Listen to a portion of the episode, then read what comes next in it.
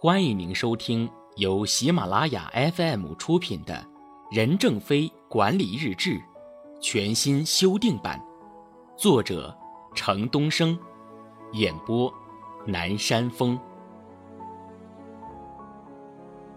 第二十章。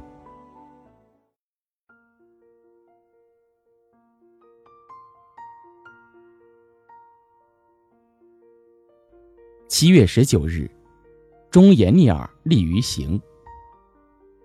我希望你们听着这些话，虽然刺耳，但能虚心接受，不要见怪。在市场部的员工已经习惯了我这种说话方式，所以他们成长得很快。因为你们还不习惯，所以成长慢。等你们也习惯了，就成长得快了。摘自 IFS 项目组及财经体系员工座谈纪要。背景分析。据说任正非的沟通向来比较直接，没有温情脉脉，更多的只是怒吼和咆哮。华为有员工曾私下说，能得到任正非的一次表扬，就好比太阳从西边升起，而挨骂却是天天都可以见到的家常便饭。任正非的直接也体现在主持会议上，参加者一般都是直奔主题。如果发言者说了些与议题无关的，任正非要么直接打断，要么就直接来一句“少放臭屁”。两千零九年二月六日，在华为 IFS 集成财务系统项目组及财经体系员工座谈会上，任正非在发言的最后补充说明道：“我这个人不善于表扬人，也不会表扬你们，但我说的话都是知心话，希望你们继续发展。”我有的时候说话难听了一点希望大家不要计较，说的话就算一个共勉。行动指南：忠言逆耳利于行，良药苦口利于病。好药虽然苦，但只有苦才能治病。忠实的劝告不中听，但是却对我们的行动有好处。逆耳忠言能使人反省自己的言行缺点，激励自己奋进。进而杜绝一味的沉湎在自我陶醉中。七月二十二日，上华为大学需自费。恭喜大家成为华为大学第一届自费大学生。我们要继续推行这种路线，在公司内部，除了收学费、停产学习，还要停薪，教材也要卖高价。你想读书你就来，不想读书你就不要来，交学费不吃亏。为什么不吃亏呢？因为学好了，你的能力也就提升了，在工作中出绩效和被提拔的机会就多了。即使没学好被淘汰了，说不定是现在退一步，而将来能进两步呢。所以投资是值得的。摘自在华为大学干部高级管理研讨班上的讲话。背景分析：华为之所以在华为大学推行员工自费上学。是为了给企业增进三个造血功能：一是学习提高了员工的能力，就好像员工增加了健康血液；二是华为大学有了学费收入，会办得更好，它的造血功能也会更强大、更优秀；三是华为得到了大量的后备干部，增进了新鲜的血液。收取学费是为了调动员工更高的积极性，用任正非的话来理解，就是。以后收费标准可能会越来越高，交学费停薪就是要让你有些心痛，有痛的代价，你才会更努力。行动指南：在攀爬高墙之前，先把帽子扔到墙的另一边，这样不管爬墙有多么困难，自己都会因为帽子已经过去了而尽最大的努力去爬墙。有压力才有动力，是永恒的真理。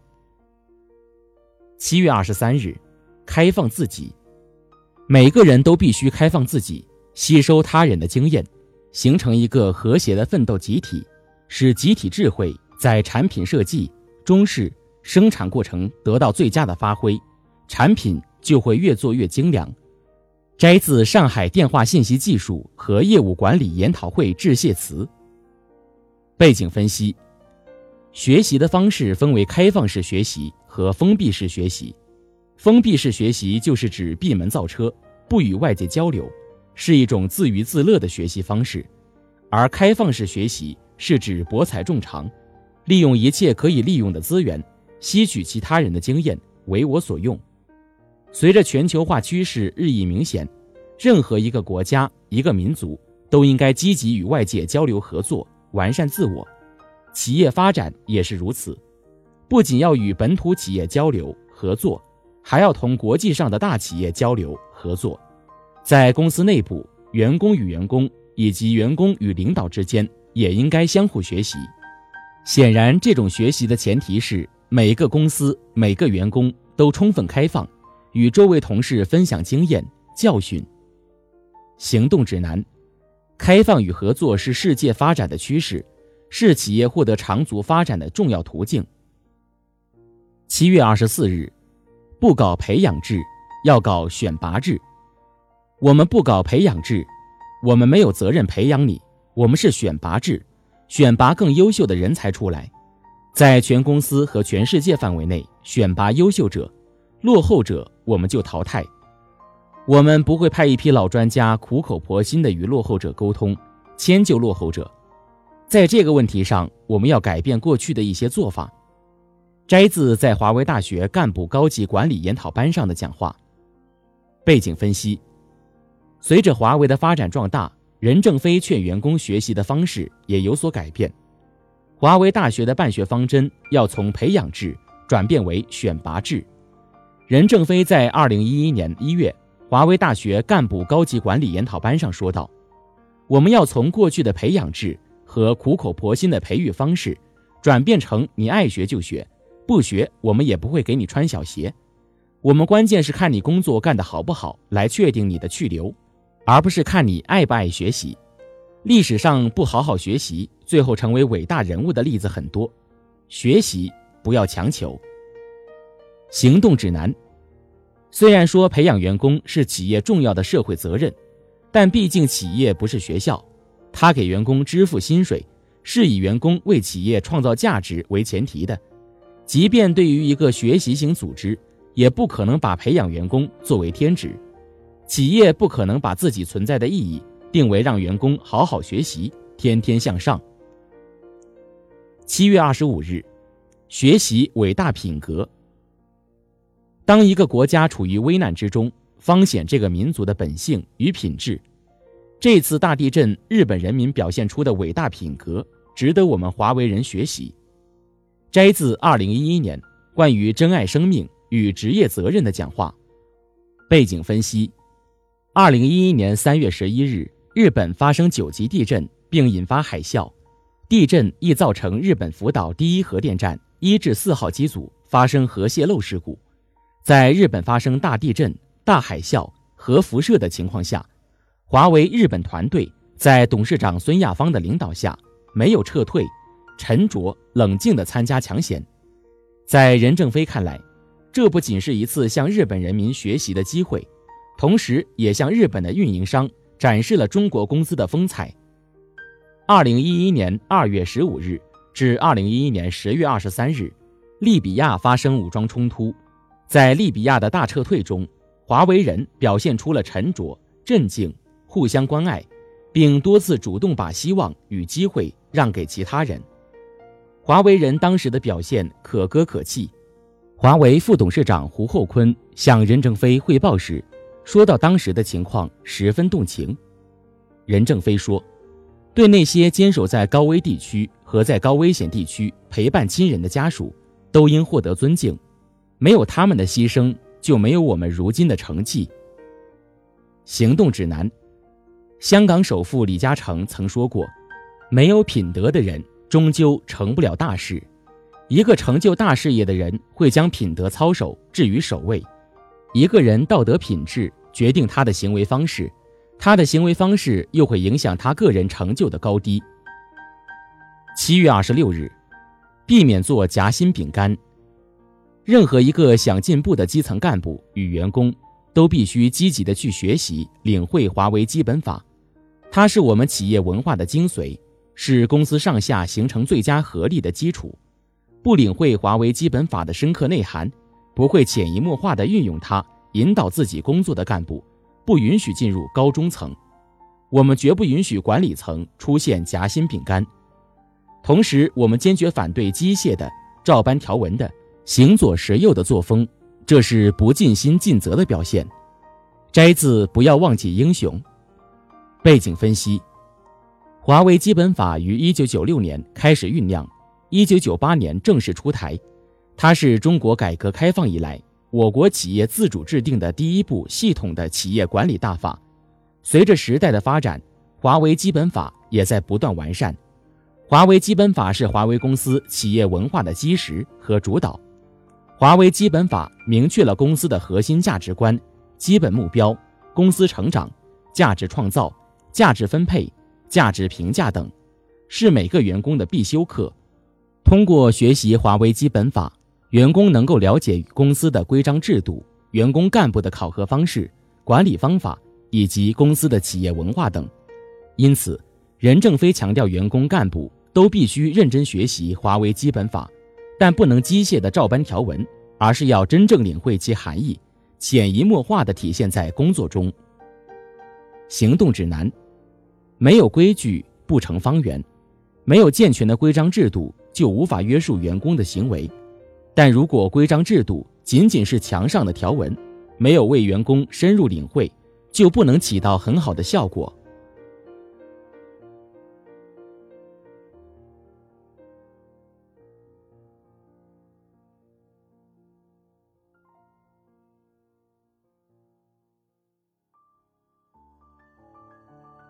您正在收听的是由喜马拉雅 FM 出品的《任正非管理日志》全新修订版。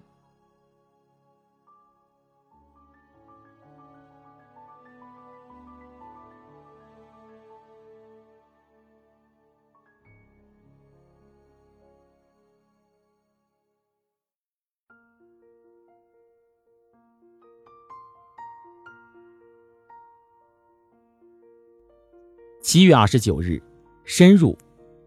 我们的学习要深入实际，各级干部都要学习收集案例，不要在对自己部下的培训中言必称希腊，深入不进去的管理干部要下放，不能在华为形成空中楼阁的管理。摘自谈学习。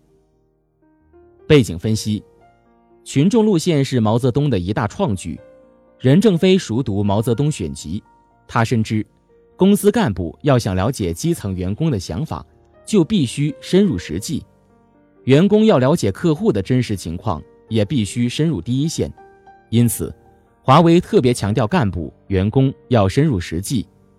一九九六年，任正非听完生产计划和销售计划工作汇报后，送给生产计划主管和销售计划主管每人一双工作靴，要求干部们学习毛泽东时代的做法。走与工农兵相结合的道路，行动指南，不深入了解实际情况，就无法制定出有针对性的方针政策。国家干部如此，企业也是如此。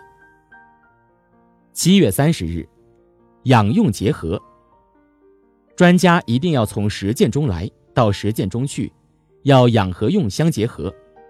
学习专业知识是养的过程，业务实践则是用的过程。只会纸上谈兵，不会打仗，不能履行组织使命，不可能成为专家。但掌握专业知识只是做到成为专家的第一步，充其量算得上一个理论高手。因为在这个阶段，专业知识还只是生产资料，尚未形成实现组织绩效的生产力。GTS 作为一个客户服务型组织，要通过服务不断为客户创造价值，而创造价值的过程。就是一个运用专业知识的业务实践过程，因此，专家一定要在掌握专业知识的基础上，不断深入业务实践，用自己的专业特长为客户和公司创造价值。同时，在业务实践中，将专业知识转化为个人的专业技能，即在游泳中学会游泳。养和用相结合，使我们不断获得锻炼和成长。这也解释了为什么我们现在选拔专家。一定要看他是不是有过在大项目中摸爬滚打的经历和经验，是否经受过一线战火的洗礼。摘自专家要从实践中来，到实践中去，养用结合。背景分析：李杰一九九二年进入华为，早年担任过研发工程师、工程技术部研究室主任，后进入市场部。一九九八年四月，他担任莫斯科代表处代表、独联体地区部总裁。两千零五年一月，他担任全球产品行销部常务副总裁。两千零六年三月，他担任全球技术服务部总裁。李杰的成长路线是华为人努力学习、快速成长的样本。在华为看来，专家不是传统意义上的荣誉或称号，而是代表一种责任。专家是有一技之长，承担相应责任，并通过发挥自己的专业特长。完成组织使命的特殊群体，如果在一线战火中由于个人原因败下阵来，那就说明对专业知识和专业技能的掌握还不够好，暂时还够不上专家的条件。专家一定要经得起责任结果的检验。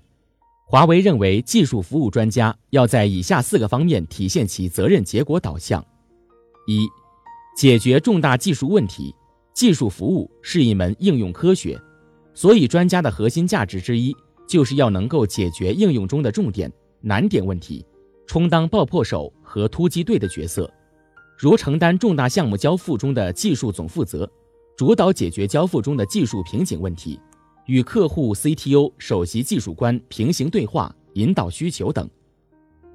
二，开展客户价值创新，专家经常和客户网络打交道。对客户网络的了解应该是比较深的，比较容易发现机会。专家要在发现机会、抓住机会方面做出自己的建树，为客户创造价值，为公司创造利润。三、经验输出和共享。专家在解决重大技术问题的同时，要将解决方案总结出来，形成案例，这是专家的责任，也是专家的优势。专家在业务实践中积累下来的经验非常有价值。如果这些经验只是留在专家的脑子里，不能被分布在全球各地的广大员工所分享，将会是一个很大的损失。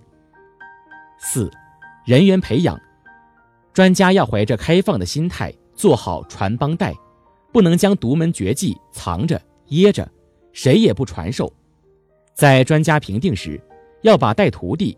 作为专家评定的关键要素，行动指南要与业界专业化的客户建立长期合作，必须有与之相适应的专业人才，在相应专业领域与客户开展对等的业务交流与互动。因此，专业知识和专业技能已经成为与客户之间最重要的一种工作语言，成为建立客户信赖、满足客户需求、创造客户价值的关键成功要素。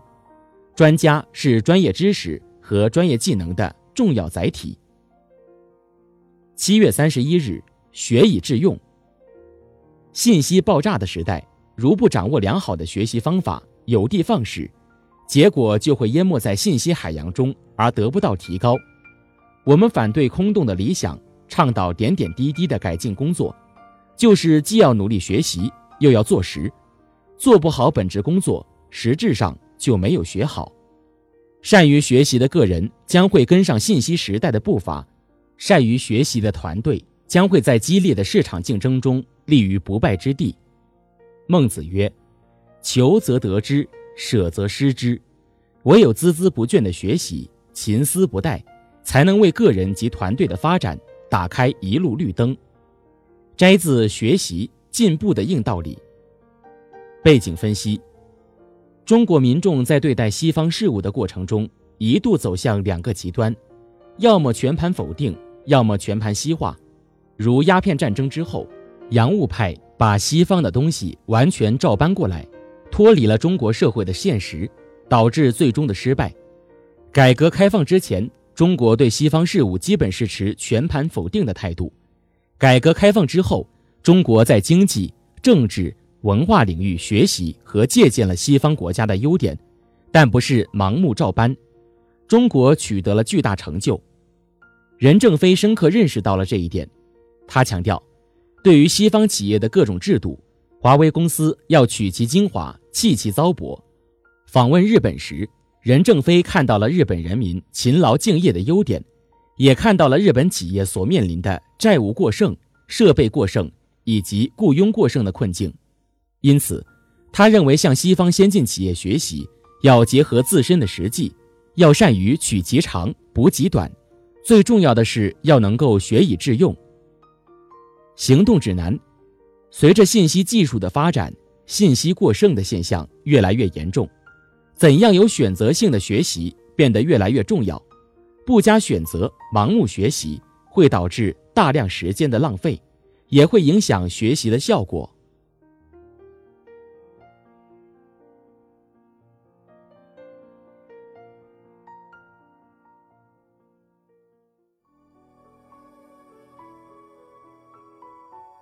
听众朋友，本集播讲完毕，感谢您的收听。